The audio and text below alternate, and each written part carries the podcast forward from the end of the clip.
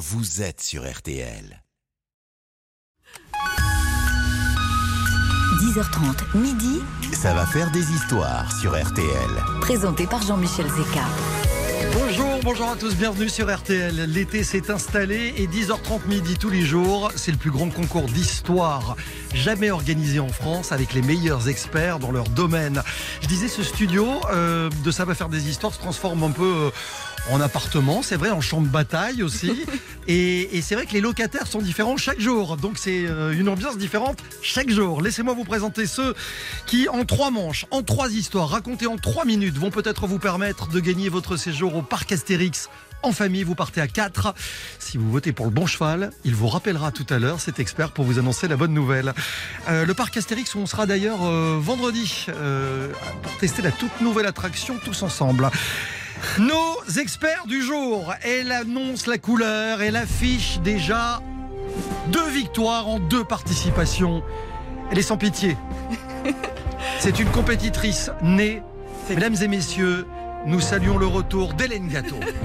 Dans Ça va faire des histoires. Bonjour Jean-Michel, Bonjour. bonjour, à tous. Je suis très très très heureuse d'être euh, d'être avec vous aujourd'hui et euh, je vous promets encore encore du, du lourd. Alors attention, parce que pour ceux qui arriveraient pour la première fois aujourd'hui, euh, Oui. Hélène, faut expliquer, vous êtes vétérinaire, Oui. vous êtes comportementaliste euh, animalier. Ouais, et humain aussi. hein. Et humain aussi. Vous allez le vérifier dans cette émission d'ailleurs. On vous retrouve tous les week-ends dans la matinale de Stéphane Carpentier à 6h45 sur, euh, sur RTL. Le deuxième de la bande ce matin, je le connais bien, je le connais même très bien puisque je pratique l'expert depuis quelques années. Je ne sais pas comment faut que je le, le résume. Expert terroir? Oui, Expert patrimoine? Oui. C'est sa première participation dans Ça va faire des histoires ce matin et autant vous le dire, il n'est pas venu pour épiler des kiwis. Voici Jean-Sébastien Petit-Demange. Salut Jean-Michel, bonjour à tous. Bonheur d'accueillir également et pour la première fois aussi J'ai le stress. hein. celle qui est déjà dans les starting blocks pour le retour des championnats en août, la Coupe du Monde en septembre aussi, Dans quelques jours, la Coupe Ouais. du Monde de foot. Coupe du Monde de foot aussi. euh, Ah oui, la Coupe du Monde de rugby, vous parliez. Oui. Pardon, excusez-moi. Euh, Dossard numéro 3, donc, hein, sur euh, le casting de ce matin. Isabelle Langer est avec nous. Bonjour Isabelle. C'est un plaisir de vous rejoindre, mais j'ai vraiment la, ten- la tension là parce que visiblement c'est des gros calibres en face de moi. Comment, comment vous avez préparé tous les trois? Isabelle d'abord, comment est-ce que vous avez sélectionné vos histoires ce matin les Alors trois? moi, c'est des anecdotes personnelles Ouais. liées à ma carrière et à des rencontres euh, dans ma carrière. Ah, c'est que des choses que vous avez vécues perso? Complètement, avec des sportifs. Et vous allez d'ailleurs en apporter la preuve. Ah oui, On en parle dans quelques minutes. Jean-Seb, Moi aussi. t'as raison. ah oui, bien sûr. Bien Tout sûr. pareil. On, on va parler, on va parler de, de vos histoires parce que franchement, il y, a- il y en a- il y en a quelques-unes inédites aussi. Euh, Hélène, Ben moi c'est bien simple. hein. Depuis que l'émission a commencé, je ne dors plus. Euh, je passe mes nuits à creuser euh, mes, mes histoires, mes souvenirs. Je me transforme en rat de bibliothèque pour vous sortir, sortir les meilleures anecdotes historiques autour des animaux. Voilà, donc. euh, bah, ça tombe bien parce que c'est vous qui allez commencer ce matin.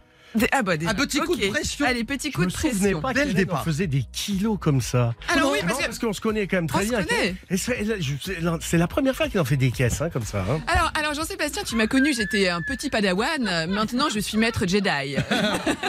moi cette année, je dois avouer qu'elle m'a bluffé sur le 1er avril. Je me suis fait avoir avec son histoire du 1er avril.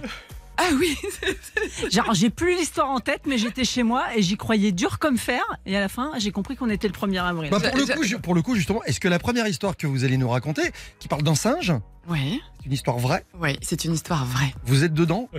On y va. Attention, c'est parti en 3 minutes. Je rappelle que pour voter, tout à l'heure, ce sera très simple. 3210 par téléphone, classique. Euh, le site rtl.fr, évidemment. Et l'application RTL. Téléchargez le nouveau, euh, la nouvelle version, le nouveau format de l'application RTL. C'est important. Il y a les noms de nos trois experts. Votez pour moi. Cliquez sur leur nom. Hélène est prête. Top chrono. Alors, je vais me transformer en Jean-Alphonse Richard aujourd'hui. Parce que nous allons suivre le déroulement d'une enquête policière qui n'a pas été résolue par n'importe qui, puisqu'il s'agissait du docteur Edmond Locard, un des plus célèbres criminologistes, et pas qu'en France, puisque c'est lui qui a fondé le premier laboratoire de police scientifique au monde à Lyon. On l'a surnommé le Sherlock Holmes français. Il avait fait entrer la police dans l'ère de l'indice. Traces de pas, empreintes dentaires, taches de sang, empreintes digitales, cheveux, poils. Et il avait déclaré L'indice, au rebours du témoin, ne ment jamais. Il ne peut être récusé. Il a ouvert dans l'administration de la justice le règne du laboratoire. Le crime en lui-même dont je vais vous parler n'était pas dramatique. C'est en 1956 qu'une vieille dame, veuve d'un officier d'artillerie, vient un jour confier à Edmond Locard, à son laboratoire, que quelqu'un lui vole des petites cuillères de son argenterie, au 12 au total. Notre scientifique intrigué se rend au domicile de cette dame. Aucune trace d'effraction, pas de dégâts. La femme de ménage est rapidement mise hors de cause. Mais c'est vrai que l'argenterie de cette dame est visible dans un buffet ouvert. Alors Locard, en regardant un peu plus attentivement la ménagère, identifie la trace d'une empreinte digitale avec quelques crêtes papillaires. Une empreinte digitale de petite taille qui pourrait correspondre à celle d'un très jeune enfant. Mais il y a quelques éléments qui ne correspondent pas à une empreinte humaine classique. Notre scientifique est perplexe. Et si ce n'était pas un humain, le responsable des vols? Parallèlement à cela, il entend dire qu'a été aperçu dernièrement dans les rues un saltimbanque, un joueur d'orgue de barbarie, portant sur son épaule un petit singe. Je suis sûre que vous avez tous l'image en tête. Et s'il s'agissait du voleur de cuillères Alors les policiers chargés de l'enquête sont un peu désolés de se voir confier cette affaire de bas étage de petites cuillères. Mais l'un d'entre eux n'en démord pas et décide d'arpenter les fêtes, les marchés, les foires, où l'on trouve énormément de joueurs d'orgue de barbarie avec leurs petits singes à l'époque. Et il va se balader tenant une petite cuillère en argent dans sa main. Et un jour, le voleur est pris au piège. Le policier se fait sauter sur l'épaule par un petit macaque qui lui arrache la cuillère et s'enfuit avec. Alors son propriétaire est rapidement identifié et il expliquera au policier qu'effectivement il adressait Joseph, c'est le nom du petit singe voleur, à s'introduire par les fenêtres pour aller cambrioler les bourgeois. Mais il n'a jamais su expliquer pourquoi son acolyte avait fait des petites cuillères sa spécialité, et on peut imaginer que ce n'était pas forcément le but initial. D'ailleurs, être collectionneur de petites cuillères, ça s'appelle être cochléophile.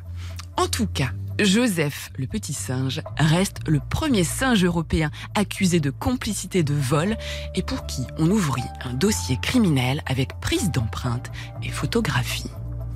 Hélène Gâteau en 3 minutes et en 3 coups de cuillère à peau en argent. et rondement mené. Je rêve vous vous êtes inspiré vraiment de Jean-Alphonse Richard. Elle, est- elle a démarré sur le même mode que Jean-Alphonse. Elle a tout piqué au patron. Ouais, ouais, J'aime avoir des mentors, Jean-Alphonse, si vous m'entendez. Histoire euh, rigoureusement authentique. hein. Authentique, Ouais, bien vous pouvez sûr. vérifier. Edmond Locard, vous pouvez aller vérifier, vous pouvez tout vérifier. Voilà pour la première histoire d'Hélène Gâteau ce matin. Jean-Sébastien dans un instant, c'est la première manche. Vous agissez chacun sur vos territoires respectifs, sur vos spécialités, votre domaine Mais on d'expertise. gagne quoi en fait Alors vous, vous gagnez Rien. toute notre estime, toute notre Ah, estime. Et attendez, et le droit d'appeler euh, notre auditeur gagnant tout à l'heure pour lui annoncer que vous avez. Ah d'accord. Bah, de toute manière, j'ai aucune chance puisque moi en 372 défaites au défi frigo, de toute manière. ça- Alors, euh, il démarre, part- il- il part avec. il euh, démarre ouais, battu. il démarre Ouais, battu. mais ouais. c'est pour mieux revenir et pour C'est un très bon compteur, Jean-Sébastien. On va, on va parler de quoi dans un instant, Jean-Seb? De d'eau. D'eau. C'est Une histoire d'eau. D'accord. Et on reste à Paris. Oui.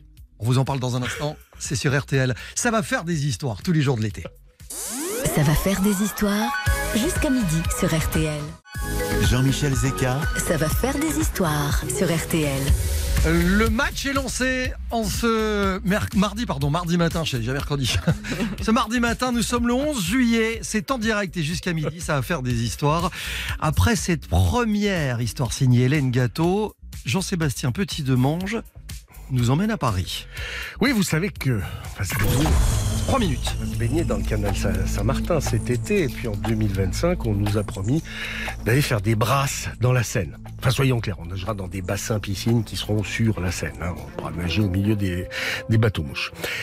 Des noms de rues dans la capitale évoquent tout cela. Hein. Évoquent l'eau, la rue des Eaux, la rue de la Cure, la rue des Rigoles, la rue de la Fontaine au Roi. Parce que avant les grands travaux du baron Haussmann, le sous-sol de Paris, c'était un réservoir d'eau souterraine. Il y avait dans Paris des puits, des fontaines, et on comptait même un certain nombre d'établissements thermaux. faut dire qu'à partir du 18e, par exemple, du côté de la colline de Chaillot, la source de Passy fut le lieu à la mode et le tout Paris se donnait rendez-vous pour se ressourcer, pour se désaltérer, pour se promener sous les ombrages des arbres bordant l'établissement thermal. Restaurants, salles de bal, de jeux, salles de théâtre, tout cela était propice aux aventures galantes, grivoises, carrément sexuelles. Et il n'est pas un people de l'époque qui ne venait pour se ressourcer. Boileau, Condorcet, Rousseau, y prenaient volontiers les eaux, et pas que. Je laisse réfléchir. Les eaux de Passy Ah, Boileau. étanchaient je je autant la soif qu'elles purifiaient les entrailles, certifiaient les médecins. Elles augmentaient l'appétit, elles favorisaient le sommeil, elles remédiaient à la langueur, elles guérissaient de la stérilité. La rumeur ajoutait que Louis XIII en aurait déjà été guéri avant. Bah tiens, rien d'étonnant que la ville entière défile à Passy par carrosse entier. Forcément, les escroqueries allaient bon train. Il y a des breuvages suspects qui ont été confectionnés à partir de cette eau quasi miraculeuse et ce, jusqu'en 1756. Après la Révolution, les termes de Passy ont perdu de leur prestige et lorsque Madame Bartholdi, la veuve du père de la Statue de la Liberté, en fait l'acquisition en 1900, elle l'ouvre gratuitement à tous et en fait peu de gens en profitent. Les termes d'Auteuil, d'où jaillissaient des eaux ferrugineuses, connaîtront le même destin. Il en sera idem pour les sources des Batignolles, de la rue Poussin, la source des Ternes. Elles seront emportées et disparaîtront dès la fin du 19e siècle. Comme la corporation des porteurs d'eau, qui représenta jusqu'à 30 000 emplois à Paris, et autant de familles qui en vivaient. Un métier qui a été tout simplement supprimé un jour de 1853 à la création de la Compagnie Générale des Eaux. Jean-Sébastien Petit-Demange, cet homme fonctionne à l'eau claire, ce- à l'eau pure. Elle est pas mal, hein Elle est pas mal. Qu'est-ce que vous avez pensé de cette histoire? Le début, hein. Toutes les deux. Hélène, Isabelle. Moi, je reconnais déjà le talent de conteur que je connais de Jean-Sébastien. Donc, c'est vrai que je sais que le niveau est, est, est très élevé aujourd'hui. Isabelle. En fait, ils m'ont mis la pression parce qu'ils ont complètement écrit euh, leur Ah bah ouais. qui perd au carré. Euh, moi, pas du tout. hein. Comment ça va se passer pour vous? Ce sont des mots-clés, c'est quoi? C'est j'ai un- ouais, c'est plutôt une histoire comme ça que je vais vous raconter. hein. Alors justement, elle concerne, euh, on parlait d'eau avec Jean-Seb, On va rester dans l'eau. on reste dans le bassin. Ouais, on reste dans le bassin avec une certaine Laure Manodou et son entraîneur Philippe Lucas Vous en bougez pas. 2004. On vous explique tout ça dans un instant. ça. La compétition fait rage et vous votez. Les, premières, sc- les premiers scores vont tomber dans quelques instants. 32-10 Aïe, par aïe. téléphone. À L'appli RTL évidemment et le site rtl.fr. Qui sera le meilleur expert de la matinée? La réponse tout à l'heure, un peu avant midi. Ça va faire des histoires? Revient dans un instant sur RTL. jusqu'à midi sur RTL. Ça va faire des histoires. Avec Jean-Michel Zeka. Attention, troisième et dernière histoire de la première manche. Elle est signée Isabelle Langer qui est sur son plot de départ et est prête à plonger. Ça va, Isabelle? Ouais, ça va, j'ai un peu Elle, est tendue. Ouais, j'ai la pression parce que j'ai rien écrit. Non, mais- Merci, mais- merci Hélène. Vous avez Hélène Gâteau qui en rajoute. Voilà, Bon, attention. je suis soutenue par Laure Manodou et Philippe Lucas. Donc, euh, En, en trois minutes papillon du coup. voilà. Elle faisait pas trop de papillons, Laure. Attention, que. c'est parti. C'est parti, on est en 2004, on est quelques mois avant les Jeux Olympiques et euh, moi j'adore Laure Manodou et Philippe Lucas, j'ai découvert cette gamine un an avant et puis euh, voilà, je m'y intéresse beaucoup donc je vais à Melun euh, où ils s'entraînent pour les interviewer. Je fais deux interviews, l'une avec Laure Manodou euh, où je lui demande est-ce qu'elle a déjà rêvé des Jeux Olympiques, etc. Je suis désolée, on n'a pas retrouvé les archives pour l'émission, mais ce jour-là, elle va me raconter sa finale des Jeux Olympiques qui aura lieu trois mois après, où elle s'est vue gagner, où elle, elle me raconte la course complètement. Ça me vaudra d'ailleurs euh, de recevoir le micro d'or quelques mois plus tard parce que c'était une interview un peu prémonitoire. Elle l'avait rêvé? Elle l'avait rêvé et elle me l'a raconté. C'était assez hallucinant. Le deuxième épisode de cet entretien à Melun, c'est que je vois mon ami Philippe Lucas. Et vous savez, euh, c'est Philippe Lucas, c'est la quincaillerie, les bagouses, les bracelets, les colliers et tout ça.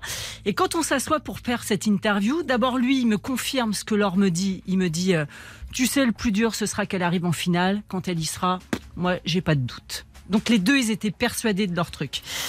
Et là, il voit, j'avais une très belle bague que m'avait offert mon chéri lors d'un trekking euh, à Petra, en Jordanie, qui avait été fabriquée par des femmes là-bas, à laquelle je tenais beaucoup. Et il voit cette bague et il me dit, euh, Oh, elle est belle ta bague. Et moi, j'y vais, je lui dis, bah, si elle est championne olympique, je te la donne. Sauf que, franchement, à ce moment-là, j'y crois qu'à moitié, quoi. Et puis arrive le 15 août. Et puis elle devient championne olympique. Je commande pas la natation sur ces jeux, je suis sur l'escrime et donc on se retrouve le soir au Club France. Et là, il m'aperçoit.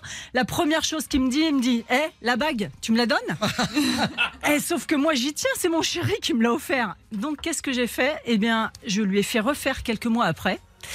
Et je lui ai offert. Et moi, la mienne, je l'ai perdue un jour dans un train en allant à une compétition des championnats de France de natation. Et j'ai une dernière anecdote à propos de Philippe Lucas, parce que ça va avec. En fait, dans son téléphone, je m'appelle pas Isabelle Langer. Vous savez comment je m'appelle? Bagouze, Non. Je m'appelle la valise. RTL. Bah, bah, Ah Donc à chaque fois que je l'appelle, à chaque fois il me dit pas bonjour, bonsoir avant, il me dit euh, 1340 euros. Je dis ah, c'est encore perdu, monsieur Lucas. Isabelle Langer, bravo. Histoire personnelle en tout cas. Donc dans les anneaux olympiques, il y avait, il y avait votre bague aussi. C'est avait- ça. Ça m'a coûté Ah, c'est cher. pas mal, c'est pas mal. Attention, c'est maintenant à vous de jouer. Et de départager nos trois experts pour tenter de gagner votre séjour au parc Astérix. Tirage au sort tout à l'heure en fin d'émission. Euh, pour voter, c'est très simple. Il vous suffit d'aller sur RTL.fr, sur l'appli RTL ou cliquer sur le visuel de Ça va faire des histoires. Puis sur voter, il y a les noms de nos trois experts. Le meilleur doit être élu par vos soins. Donc vous sélectionnez la meilleure histoire, celle qui colle au meilleur expert à l'issue de ce premier tour. Rien n'est joué, il reste deux manches. On fait un point sur les scores au premier passage. Ça vous parle ça Isabelle hein Ouais, ça me parle. Qui vire en tête La réponse dans un instant. À tout de suite sur RTL. Le temps de cette chanson de Vita, les choses qu'on fait. Très bel été à l'écoute des programmes d'RTL.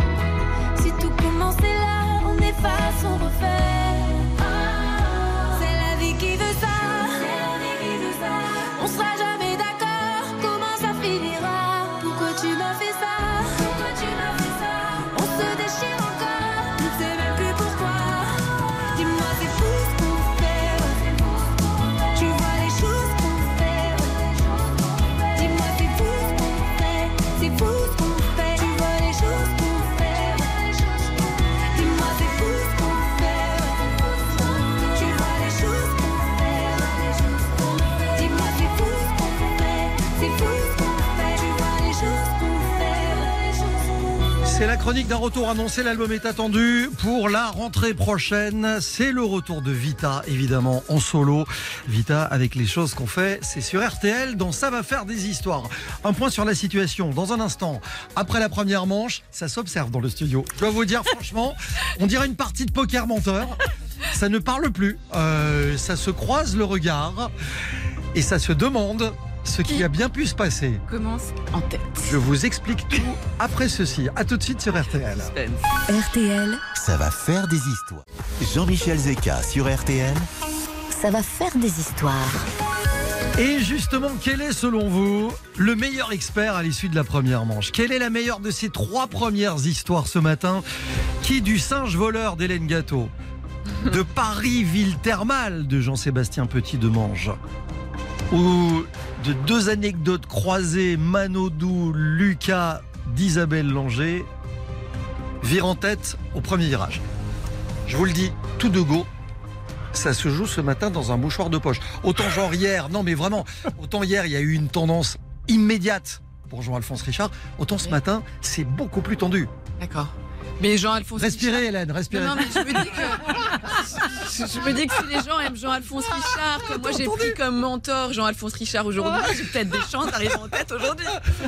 Hélène Gâteau, 19 de tension. c'est pas votre score. hein. Alors attention, il affiche 20% d'intention de vote.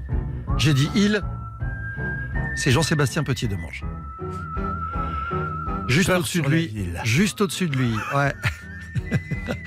Et attends, parce qu'après, c'est un singe en hiver. Juste au-dessus de lui, 35% d'intention de vote pour Hélène Gâteau. Yes Bon, bon, bon. Et c'est l'anecdote Manodou, Lucas, Trop fort. Isabelle Langer Merci Bravo, Philippe, bravo. merci Laure. qui, qui passe en tête au premier passage. 45% Isabelle. Ah, je suis contente d'être venue. Mais attendez, parce que rien n'est fait. D'autant que vous savez que dans quelques instants, sur la deuxième manche, ce sera juste un peu après l'info 12 heures, je vais vous imposer le thème. Mhm. Alors on va pas se mentir, hein, on va être très euh, transparent là-dessus. Les thèmes, vous les avez reçus il y a 48 heures. C'est ça, le Vous temps eu, les vous avez eu le temps de travailler. Hélène travaille la nuit. J'ai une petite chose à demander à Isabelle. Isabelle, si tu gagnes ta bague là, est-ce que, Alors non. euh, est-ce qu'on peut en parler à la fin de l'émission, s'il te plaît? Parce que si tu me fais perdre euh, ma première émission, euh, Et alors, restez avec nous parce qu'il va se passer des trucs dans la deuxième manche. Je vous révèle le thème euh, que nous allons et que nous avons déjà imposé à nos trois experts. Le thème sera les extraterrestres. Ça va faire des histoires absolument incroyables. Hélène, oui, eh bien moi je vais vous raconter une histoire qui se passe dans le règne animal et on n'est pas loin d'aliens en fait. hein. Vous allez voir, c'est assez assez chaud, assez il y a, il y a de la mort aussi derrière tout ça. Mais ma troisième histoire, est-ce que je peux la teaser aussi? Allez-y si vous voulez, mais, ah c'est un truc de fou. hein. Non, ne mais- se refuse rien. Non, non, mais. euh, Moi je vais vous raconter en troisième histoire une anecdote qui m'est arrivée avec euh, Alain Prost. D'accord. Ouais, Il y aura des surprises. Il y aura des il y aura des surprises. surprises. Bon, Jean-Seb, dans un instant avec les extraterrestres. On va partir au cœur euh, de la guerre de 100 ans. Les extraterrestres et la guerre de 100 ans Absolument. Ce sera la rencontre du quatrième type. avec le troisième type et le seul d'ailleurs de ce, de ce casting ce matin. Isabelle À ma décharge, l'extraterrestre, je l'ai découvert hier à 19h. Donc, moi, c'est un extraterrestre qui m'a permis d'être journaliste sportif. Si vous restez en tête, vous n'en aurez que plus de mérite. Hélène Gâteau, Jean-Sébastien Petit-Demange, Isabelle Langer, les animaux, le patrimoine, le terroir et le sport. Les meilleurs experts en France se succèdent au micro de cette émission tous les jours. 10h30, 11h. Vos votes dans un instant. C'est le début de la deuxième manche. Vous écoutez RTL. Il est 11. 3, vous écoutez RTL et Jean-Michel, on vous retrouve avec Ça va faire des histoires. Absolument. Merci Hermine. Prochaines infos donc tout à l'heure à midi sur RTL.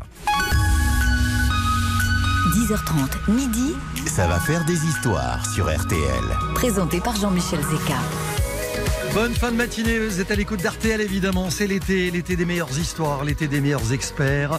Voici donc la deuxième manche de Ça va faire des histoires. Et dans cette deuxième manche, thème imposé, je vous le rappelle, si vous arrivez, les extraterrestres. Ça va faire des histoires encore absolument incroyables. Première d'entre elles, début de la manche 2, c'est Jean-Sébastien qui démarre et c'est parti en 3 minutes. C'est une histoire donc qui pourrait s'appeler Rencontre du quatrième type. Vous avez tous entendu parler du connétable Bertrand du Guesclin. Un connétable, c'est le premier officier militaire de la couronne, commandant en chef des armées en l'absence du roi. Alors cet homme serait né autour de 1820 au château de la Motte, à côté de Dinan. Du Guesclin, c'est l'image idéale du chevalier. Du Guesclin, c'est la représentation du courage, de la bravoure au service de son pays. Du Guesclin, c'est la figure masculine de la première partie de la guerre de Cent Ans. Il est à Charles V, ce que Jeanne d'Arc sera plus tard à Charles VII. Très tôt, il mène contre l'occupant anglais une guerre sans répit. À partir de là, il gagne son surnom de Dog Noir de Brocéliande. Et puis, Du Guesclin va devenir jusqu'à la fin de sa vie le chef des armées. Il a remporté des victoires sur les Anglais, il les a chassés du Poitou, il les a isolés en Île-de-France. Mais forcément, à un moment, Du Guesclin meurt. On est en 1380, en Lozère, à Châteauneuf, du Randon, quelques mois avant son roi du Guesclin décède. Il meurt a priori d'avoir bu de l'eau trop froide après une bataille où il a eu trop chaud. Et c'est à ce moment-là que l'épopée de Du Guesclin devient une légende. Il voulait être enterré auprès de son épouse à Dinan, chez lui. Je vous rappelle qu'il est à Châteauneuf du Randon. Hein. C'est pas à côté. Mais les choses se compliquent. D'abord, suite à un embaumement improbable sur le lieu de sa mort, il fallut se résoudre à laisser les entrailles du connétable du côté du Puy-en-Velay, dans l'église Saint-Laurent, parce que le- l'église Saint-Laurent, parce que le, convoi était devenu un enfer absolu. L'odeur, des mouches, tout ce qui va avec, c'était une horreur. Le voyage se poursuit du coup vers Dinan. Pour les mêmes raisons, les problèmes d'embaumement, on a dû se résoudre à faire bouillir le connétable. Du Guesclin a été mis dans une marmite, on a retiré toutes les chairs bien cuites et qu'on a déposé dans l'église des Cordeliers à Montferrand. Et on est reparti vers le Mans. C'est pas fini. C'est pas fini parce qu'au Mans, On a fait des rillettes. bah là-dessus, le roi s'en est mêlé, voyez-vous. Il a dit, Charles V voulait, oh là là, mais mon connétable, moi je le veux à la basilique Saint-Denis, je veux qu'il soit enterré avec moi quand je mourrai, parce que c'est un honneur absolument exceptionnel, totalement inédit. Donc on a pris le squelette, on l'a envoyé du côté de Saint-Denis. Mais je vous rappelle que du Guesclin voulait être enterré à Dinan. Donc, dans ces cas-là, on garde le cœur. Ah bah, ah, et donc on a mis le cœur dans une boîte et on a amené le cœur à Dinan il a été déposé auprès de Satifène au couvent des Jacobins.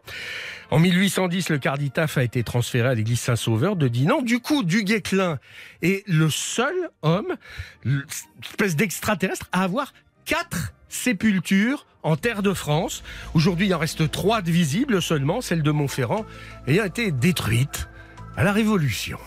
Je cherchais l'histoire avec l'extraterrestre, mais il l'a placé, Il l'a quand placé, même. ouais, ouais. C'est pas mal joué, c'est pas mal joué. Est-ce que vous connaissiez, Hélène et Isabelle, vous connaissiez l'histoire improbable du, Pas du tout. du connétable Non, pas du génial. Non, non. On c'est- connaît un peu sa vie, mais on connaît pas sa mort. C'est vrai. Première histoire de la deuxième manche en pièces détachées. Euh, Un puzzle. Le voilà, on va puzzle de rassembler euh, tout ça. Bon, dans un instant, Isabelle Langer contre-attaque avec cette deuxième histoire de la matinée et nous emmène. On va revenir en 1983. Vous savez qu'il y a un extraterrestre qui a gagné Roland Garros ce jour-là, Oh, cette année-là. ah bah, Yannick est avec nous dans un instant. Yannick est avec nous. A tout de suite sur RTL. Ça va faire des histoires. Revient dans un instant sur RTL. Jean-Michel Zeka sur RTL. Ça va faire des histoires. Histoire 2, manche 2, balle 9. Au service, Isabelle Langer. On est en 1983. Et on est à Roland Garros, c'est parti en 3 minutes. Exactement. En 1983, Yannick Noah remporte Roland Garros. On rappelle qu'on a fêté les 40 ans cette année et que j'ai toujours pas vu un Français gagner sur cette terre battue. Euh, ça, c'est pour l'anecdote. Euh, j'ai 14 ans à l'époque. Et il y a une émission à la télévision qui s'appelle Balle de match, qui est présentée notamment par Alain Teller. Et à l'automne de cette année 1983, après le sacre de Noah, ils envoient un petit message en disant les enfants qui voulaient interviewer Yannick Noah, écrivez-nous. Moi, je suis à fond à cette époque-là. Je connais tout sur la Formule 1, mieux qu'aujourd'hui. Euh, voilà, je connais le tennis à fond. L'adresse de TF1, je la connais par cœur, rue Cognac-Jet. J'écris, je suis sélectionné. Je monte de ma province de Saumur à Paris. On enregistre dans les serres d'Auteuil, qui sont aujourd'hui euh, exploités par Roland Garros, puisqu'il y a ce fameux cours euh, des Serres d'Auteuil, le cours Simone Mathieu. On enregistre, on est répartis par groupe. Et moi, je suis dans le groupe Coupe Davis. Et franchement, j'ai rien à demander à Noah sur la Coupe Davis, mais j'ai deux questions qui me titillent. Il y en a une. Euh, alors, je suis un peu avec ma chemise à carreaux de l'époque et ma choucroute sur la tête. Ah. Et, euh, et la première question, c'est est-ce que tu as un fétiche? Bon, bah voilà. Puis je le dis comme ça. À chaque fois que les gens revoient cette vidéo, ils se marrent, ils se foutent de moi. La deuxième question, c'est parce que je veux être journaliste, je lui dis quels sont tes rapports avec la presse? Et là, sous la table, euh, Alain Teller me fait un signe euh, pouce levé, super question. Moi, j'ai 14 ans, je piche que dalle à pourquoi il me dit ça? Et Noah fait une réponse. Bon, voilà, la journée se termine, je rentre dans ma province et l'émission est diffusée le mardi d'après. Sauf que le lendemain, à 13h, ouverture du journal d'Yves Monrouzi et de Marie-Laure Ougry à l'époque sur TF1. Yannick Noah annonce son départ pour les États-Unis.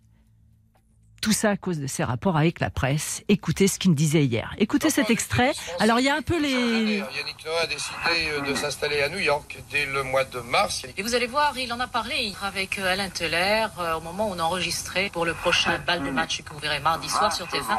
Il s'explique sur ses intentions. Yannick Noah. On est obligé de travailler avec eux. Ça fait partie de notre travail. Il y a des moments où je me dis que j'aimerais bien qu'on oublie un peu. Ce serait plus facile pour moi. Mais bon, euh, puis c'est bien beau de bien jouer, c'est bien beau d'avoir la belle vie, mais il y a des choses qu'on doit, et je dois faire pas mal de choses avec les journalistes. Donc, Voilà. Alors, il y a un petit bip derrière parce que c'est le décompte euh, des sujets sur TF1. On- C'est un copain de TF1 qui m'a passé cette archive vidéo que je vais vous montrer sur mon ordinateur et vous allez voir ma tête de l'époque. Bref, ce jour-là, je, donc, je passe en ouverture du journal de, de TF1. Et, et c'est ce qui m'amène derrière à faire ma carrière. Quelques mois le- après, je commence à Saumur Radio. Je présente les émissions de sport. Je commente notamment la finale de l'Euro 84 France-Portugal après une émission, ça s'invente pas, sur Saumur Radio qui s'appelait La Voix du Portugal. et voilà. Et quelques années après, lors d'une Coupe Davis où Noah était euh, capitaine en, 19 en 2018, là, je lui ai montré cette vidéo et on s'est bien marré tous les deux parce que euh, elle date de 83. Mais ce qui est dingue dans votre histoire, et j'imagine que tout le monde y a pensé, c'est qu'à aucun moment ils ne vous citent, ils ne disent pas que c'est une jeune journaliste en herbe qui a posé cette question et qui a permis euh, à Yannick de répondre. Eh ben, pas du tout, pas du tout. S'approprie le truc. Ils s'approprient un peu le truc, mais ils disent quand même que c'est lors de l'émission de balle de match, etc. Ah ouais, d'accord. Ok. Donc, euh, voilà. Bon, j'ai enlevé le. Je vais vous faire voir la vidéo dans un instant.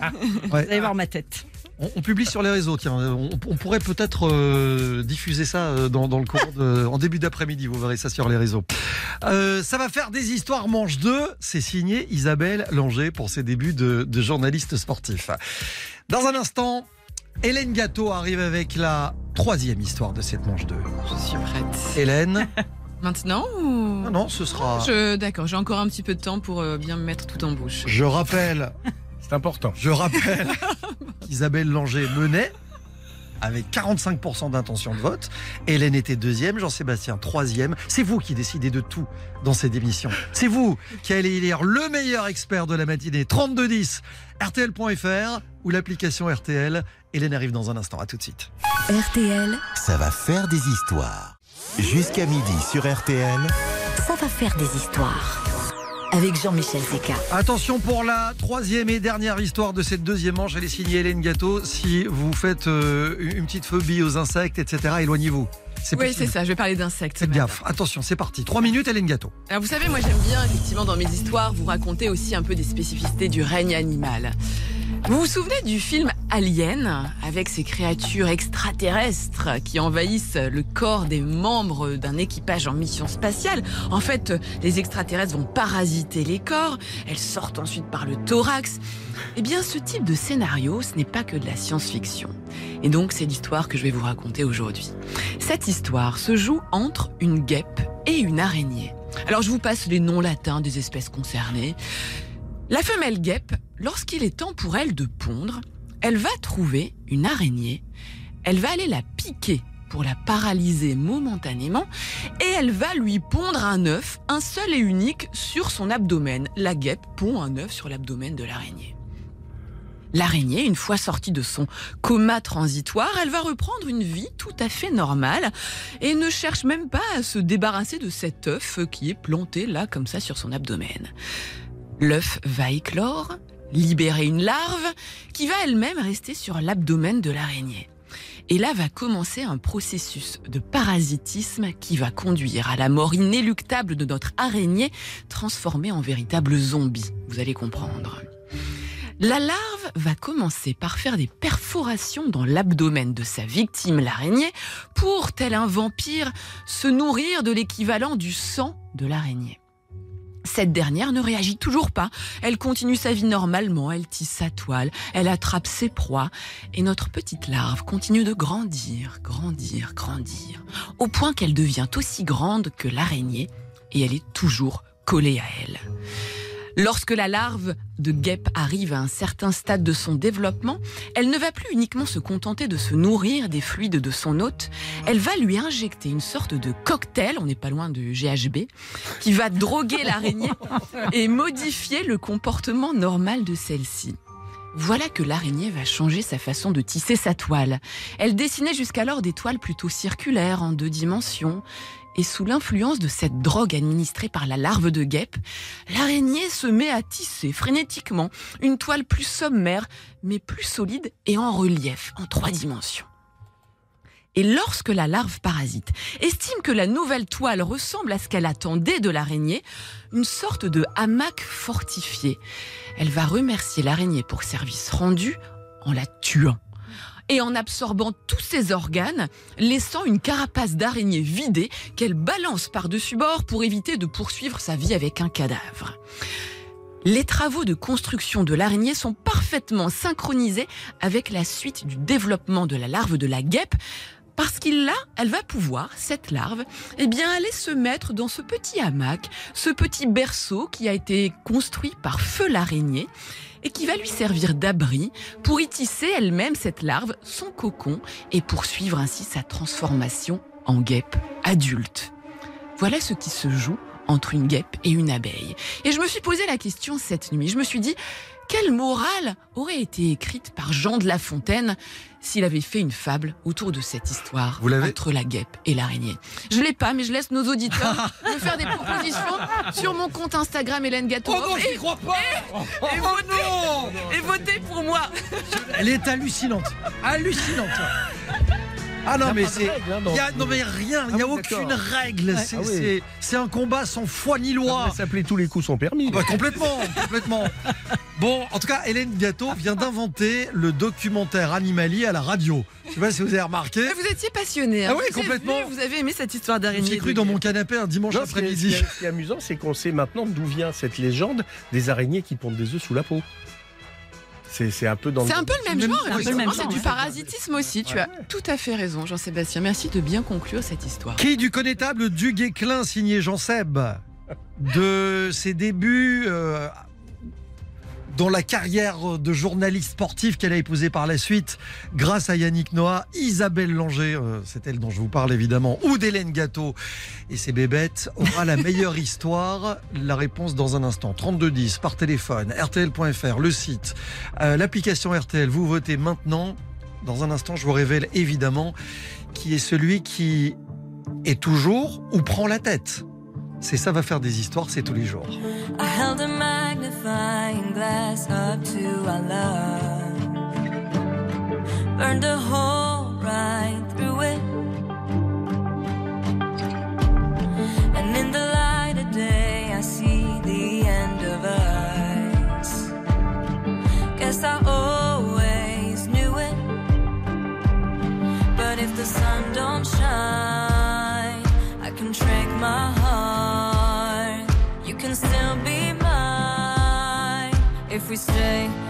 the dark.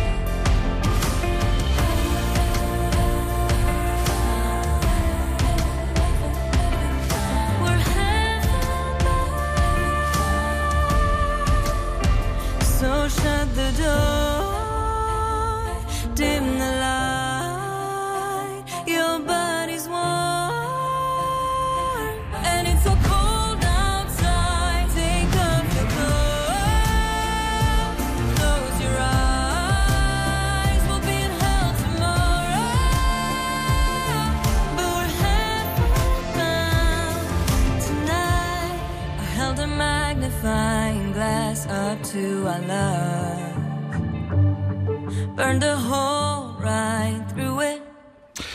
Heaven Bound, le premier single du tout nouvel album de Marina. Quel album est attendu pour l'automne prochain? C'est une chanson que vous retrouvez aussi sur la compilation Les artistes RTL 2023. Tous les tubes de cette année réunis sur un double CD. C'est la bande son de votre été RTL. Attention, musique euh, de ça va faire des histoires. Musique de, Ça va musique- faire des histoires. Musique de les scores sont tombés. Les scores sont tombés pour la deuxième manche. Allez. Musique de je vous les révèle tout de suite. Ok. Jean-Sébastien Petit demanche 24% d'intention de vote, deuxième tour. Il progresse. Le score progresse. À- J'ai adoré. Mais du Guesclin, c'était très bien. C'était Ouais, très on bien, a adoré, Guéclin, on a adoré. c'est vrai. Ça va se jouer euh, pour la deuxième manche entre Hélène Gâteau et Isabelle Langer. Il y a deux petits pourcents. Non mais je dis, il y a deux petits pourcents d'écart. Écart, d'accord. C'était Isabelle qui euh, menait le bal tout à l'heure. Elle affiche 39% d'intention de vote contre 37 pour Hélène Gâteau. Bon, J'ai des fans. Vous faire lanterner plus longtemps. On vient de découvrir la vidéo des débuts d'Isabelle Langer. Elle avait parlé de choucroute, elle n'avait pas menti. Non, Je sais pas qui c'était la mode à l'époque. hein. Ouais, bah vous êtes euh, coiffé pareil, comme Yannick. Alors attention, dans un instant, troisième et dernière manche. Vous savez, elle a une spécificité aussi, cette troisième et dernière manche, c'est que c'est carte blanche. C'est-à-dire, vous faites ce que vous voulez. Vous appelez des gens, vous, vous faites des surprises, vous injectez des archives, vous faites ce que vous voulez. Et il y aura des, il y aura des surprises. Vous bougez pas. Dans quelques instants, et c'est Isabelle Langer qui démarrera. Oula. Avec quoi comme histoire d'ailleurs? On va se replonger entre 98 et les 20 ans de la victoire de 98. Ambiance olympique toujours. Euh, non, euh, Non. Coupe du Monde de Ah, foot. Coupe du Monde de foot, d'accord. On en reparle dans quelques instants. À tout de suite sur RTL. Ça va faire des histoires Reviens dans un instant sur RTL. jusqu'à midi sur RTL. Ça va faire des histoires. Avec Jean-Michel Zeka. C'est la dernière ligne droite de Ça va faire des histoires. Troisième et dernière manche en carte blanche. C'est Isabelle Langer qui va démarrer. Isabelle, au parfum de victoire, elle est en tête depuis le début de cette émission. Je suis accompagné par les champions. hein. Maintenant, faut le rester. Mais il faut essayer. Attention, elle abat sa dernière carte et c'est tout de suite en trois minutes. Alors, on est en 1998. À l'époque, euh, ça ne s'est pas encore fait, mais je décide de réaliser le portrait des 22 raconté par leurs proches. Donc, je vais voir le papa de Yuri Djorkaeff, le frère de Bichente Lizarazu, Peyo, dans la maison de Bichente d'ailleurs euh, au Pays Basque. Je vais chez les Zidane, je suis reçue dans la famille euh, Zidane, c'est le frère qui vient me chercher à la gare, il m'emmène chez les parents et tout. Et hum, l'une des premières interviews se fait chez les parents de Laurent Blanc je rencontre le papa, la maman dans la maison de chez Laurent Blanc. Voilà, je fais mon reportage, je c'est diffusé à l'antenne en 98. 20 ans plus tard, pour les 20 ans, je me dis qu'est-ce qu'on peut faire pour fêter les 20 ans? J'ai ressorti ces, ces sujets-là, ces chroniques-là, et je les ai fait écouter à certains des joueurs qui ne les avaient pas écoutés à l'époque, et notamment Laurent Blanc.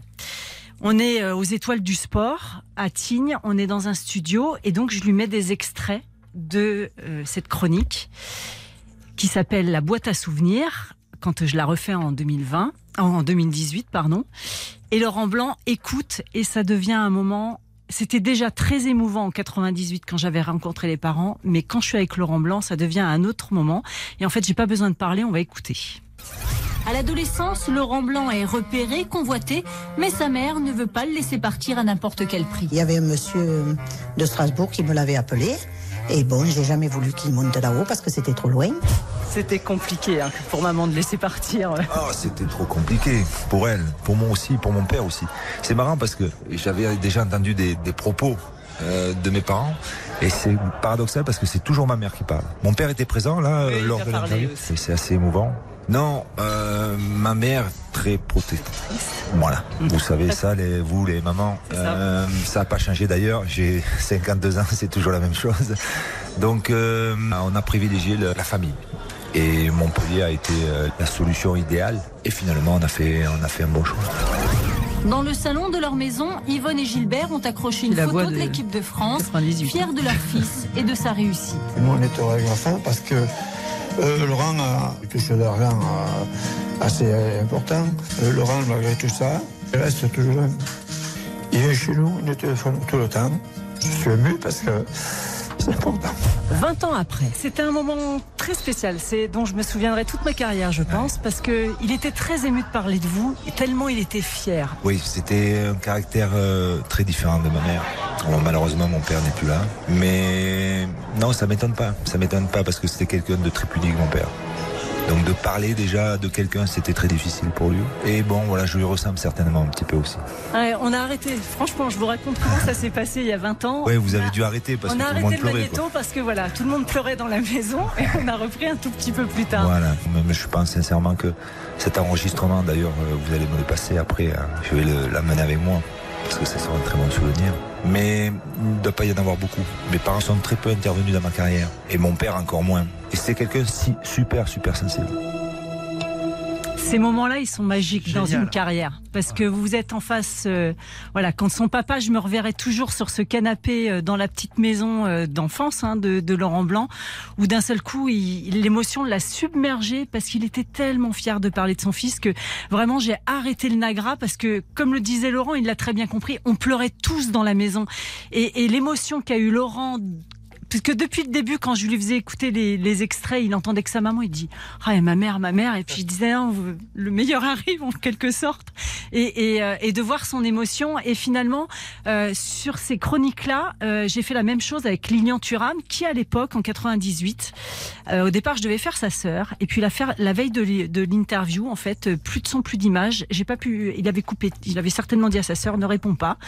Et, euh, et j'avais fait son entraîneur, en fait. Et 20 ans après, il m'a dit Je regrette. Ah ouais. Je regrette parce que j'aurais aimé que ma mère le fasse pour avoir un souvenir, Trace. une trace. À Zinedine Zidane, j'ai euh, j'ai pas eu l'occasion en, en 2018 de pouvoir faire comme je l'ai fait avec Laurent Blanc, mais j'ai pu lui remettre euh, la chronique de, de, de 98 à, lors d'un passage à Madrid, au Real Madrid. Et quand je lui ai remis, on a pris un moment d'intimité pour euh, échanger cette clé USB.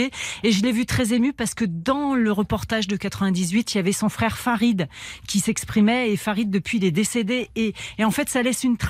Et, c'est vrai que dans ces chroniques, moi, j'adore faire ça, rentrer un petit peu dans l'intimité des champions. Et, je sais que, bah, voilà, ça les marque. Et, en, en 2016, j'ai fait la table allongée comme ça avec les mamans des champions.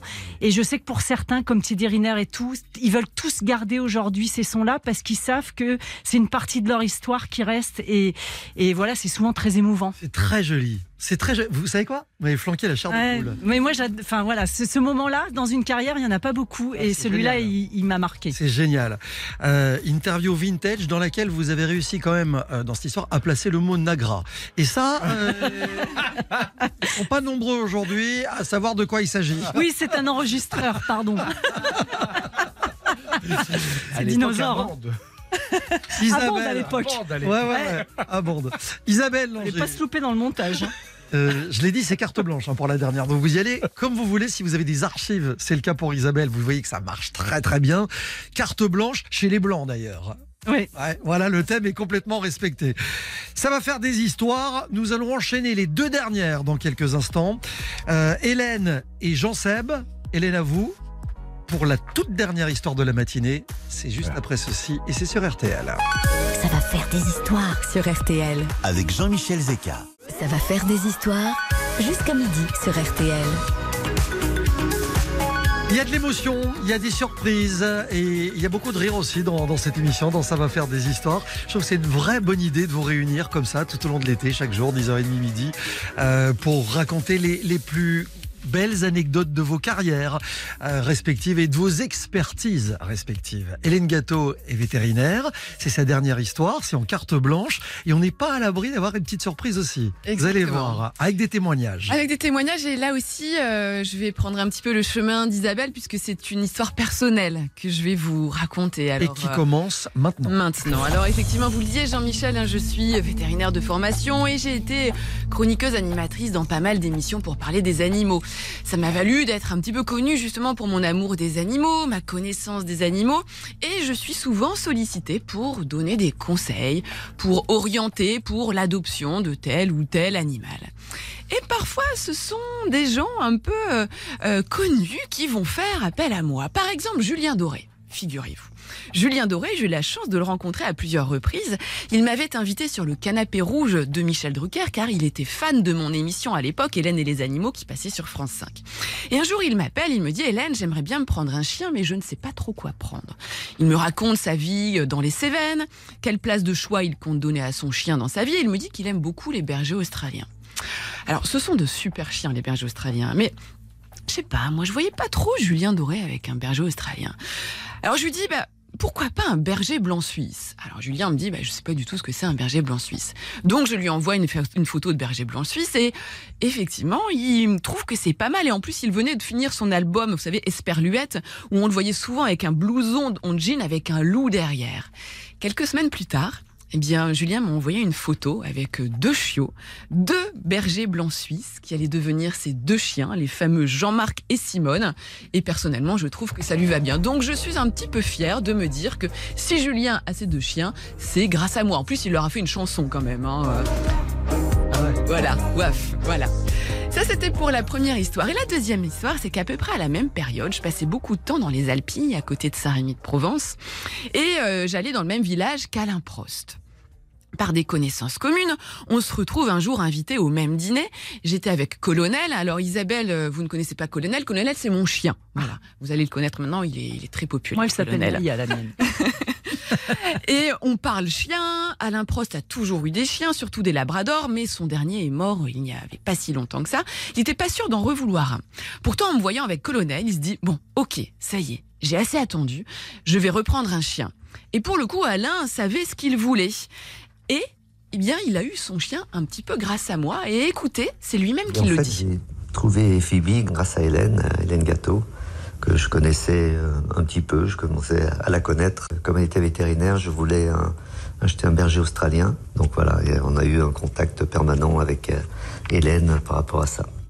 Donc, je suis également très très fière parce que j'ai trouvé finalement la compagne d'Alain Prost, en quelque sorte, euh, Phoebe. Mais ce n'est pas tout. Quelques mois plus tard, avec Alain, on gardait contact, on allait euh, faire de grandes balades ensemble dans les Alpilles avec nos deux chiens. Et puis je lui demandais bah, comment ça se passe avec Phoebe, est-ce que tout se passe bien, etc. Et je lui ai demandé, bah, pas plus tard qu'hier, de me décrire un petit peu qui est Phoebe et surtout quelle est sa plus grande peur? Vous allez être surpris. Écoutez Elle ça. me ressemble un peu. Elle est, elle est sensible comme moi, elle est petite comme moi. Elle a une, une terreur des, des orages. Euh, moi aussi d'ailleurs, j'aime pas du tout ça. Par contre, la seule particularité, elle aime pas la voiture. J'ai jamais compris. voilà comment euh, ma chienne n'aime pas la voiture. Et impossible de la faire rentrer dans la voiture. Elle tourne autour, elle essaye de s'échapper. Euh, donc ça a été un peu compliqué au début, mais maintenant ça va beaucoup mieux. C'est un comble quand même que la chienne d'Alain Prost n'aime pas la voiture. Alors je me suis posé la question, je me suis dit mais comment se fait-il? Ben, J'ai une piste d'explication. Parce qu'un jour, Alain était passé me chercher pour que nous allions balader nos chiens ensemble à quelques kilomètres de là. Donc on est dans la voiture, c'est lui qui conduit, on papote, on arrive à un rond-point, on sait trop- très bien où on doit aller, mais Alain dépasse la sortie que nous devions prendre. Et je lui dis dans la dixième de seconde, je lui signale, je lui dis bah Alain, c'était celle-ci de sortie. Au lieu de faire le tour du rond-point, Non. Alain donne un coup de volant sur la droite pour monter sur le terre-plein et reprendre la route qui partait vers le, chemin que nous devions prendre. Et là, il y a une fourgonnette qui arrive. Et qu'on a failli euh, finalement euh, se prendre. Et là, j'ai eu la peur de ma vie et j'ai mieux compris la peur de Phoebe. Et je me suis dit quand même que dans ma vie, j'ai failli avoir un accident de voiture. C'était avec Alain Prost. Et je lui ai dit, donc, Alain, euh, c'est chaud quand même de conduire euh, quand tu conduis. Et il me sort cette phrase culte. Bah, c'est vrai, je suis un petit peu distrait, moi, quand je conduis. Ah, c'est excellent. Voilà, voilà mon expérience avec Alain Prost en voiture. Deux histoires en une pour la carte blanche d'Hélène Gâteau.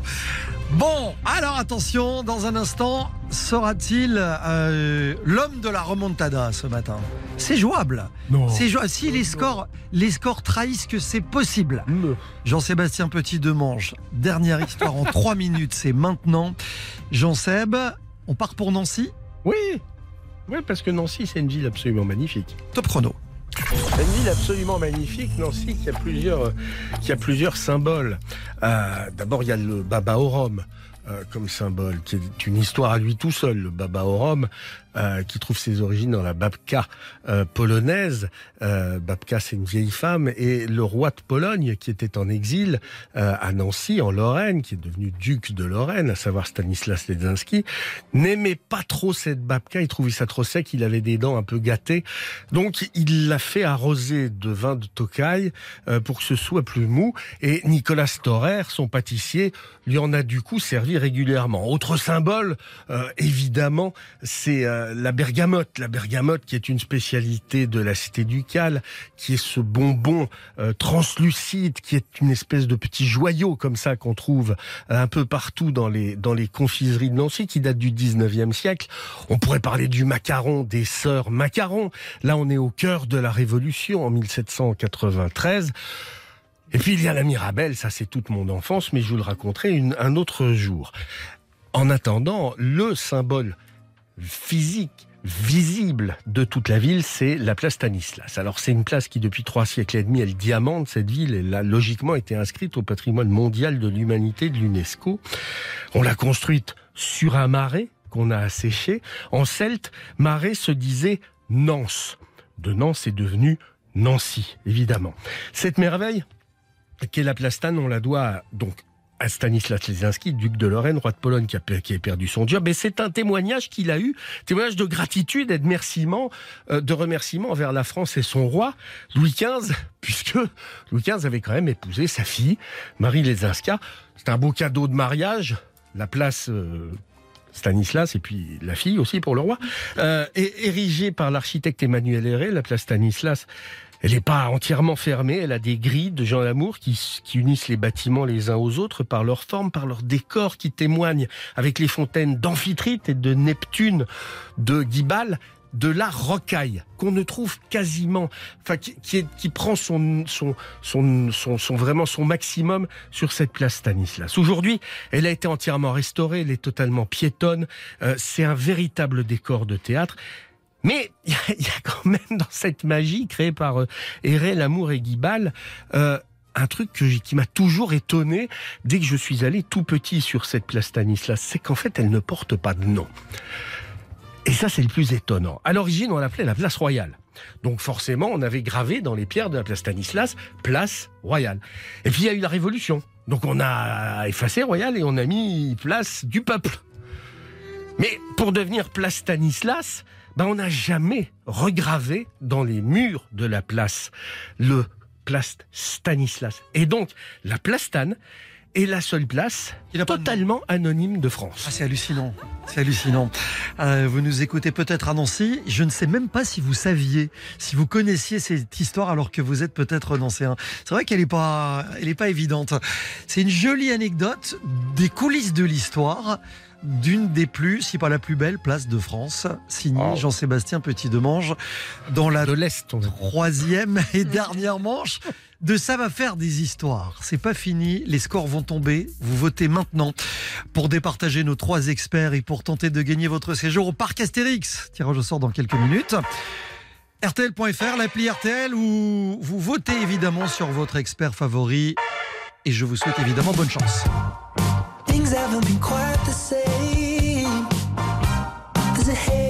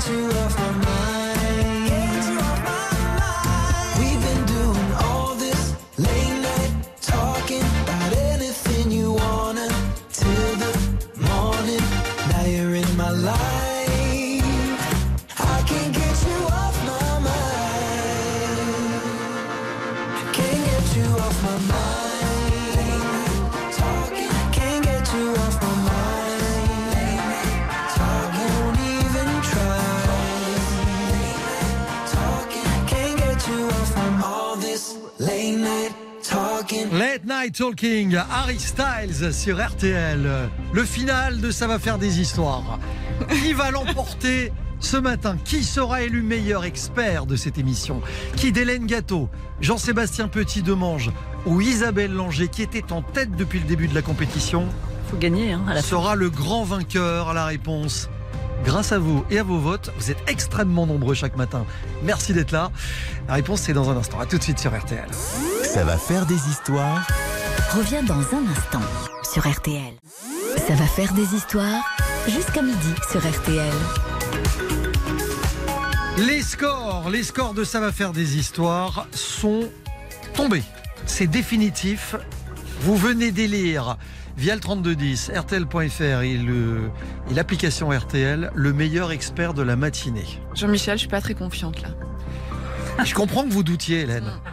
Non mais je comprends parce que C'est un cumul des trois scores. euh, C'est exactement ça. C'est-à-dire que je comprends que vous soyez en plein doute et que pour la première fois cette semaine, euh, vous pensiez que vous pourriez Bah, perdre. Moi, je peux perdre. Je sais que je peux perdre parce qu'Isabelle a été une concurrente. C'est gentil pour, ce, pour Jean-Seb.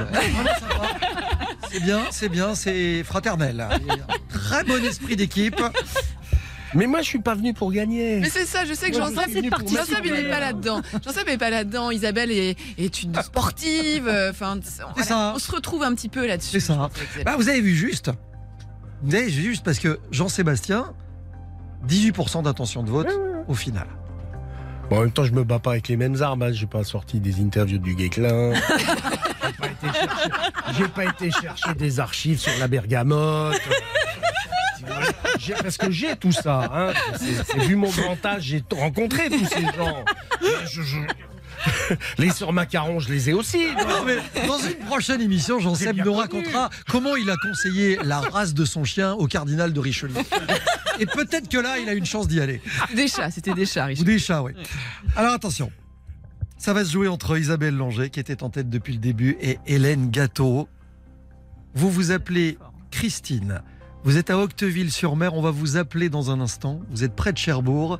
C'est vous qui allez euh, remporter votre séjour au parc Astérix pour quatre personnes.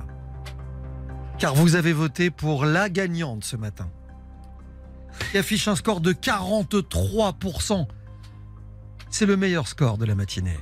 Elle s'appelle Isabelle Langer Merci Laurent. Bravo.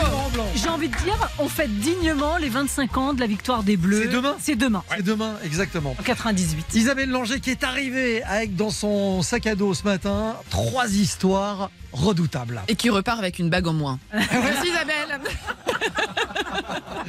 Bon Isabelle, donc, c'est donc vous qui appelez Christine.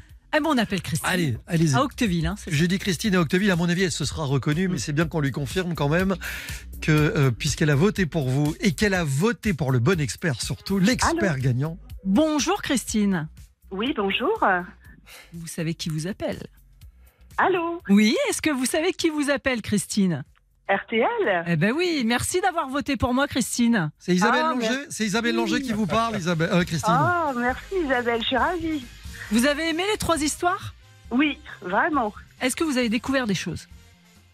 Euh, oui, oui, oui, oui, oui, c'était, bah, c'était étonnant. Euh, l'histoire sur euh, avec Yannick Noah et puis euh, oui, ça m'a, ça m'a surpris effectivement. Enfin, il y avait plein de choses intéressantes. J'ai beaucoup aimé. Merci beaucoup. Euh, et vous aimez les sensations fortes? Parce que je crois qu'à Astérix, euh, faut Ah bah, aimer. hein. Vous allez découvrir Euh, la, oui. toute, la toute nouvelle attraction du parc.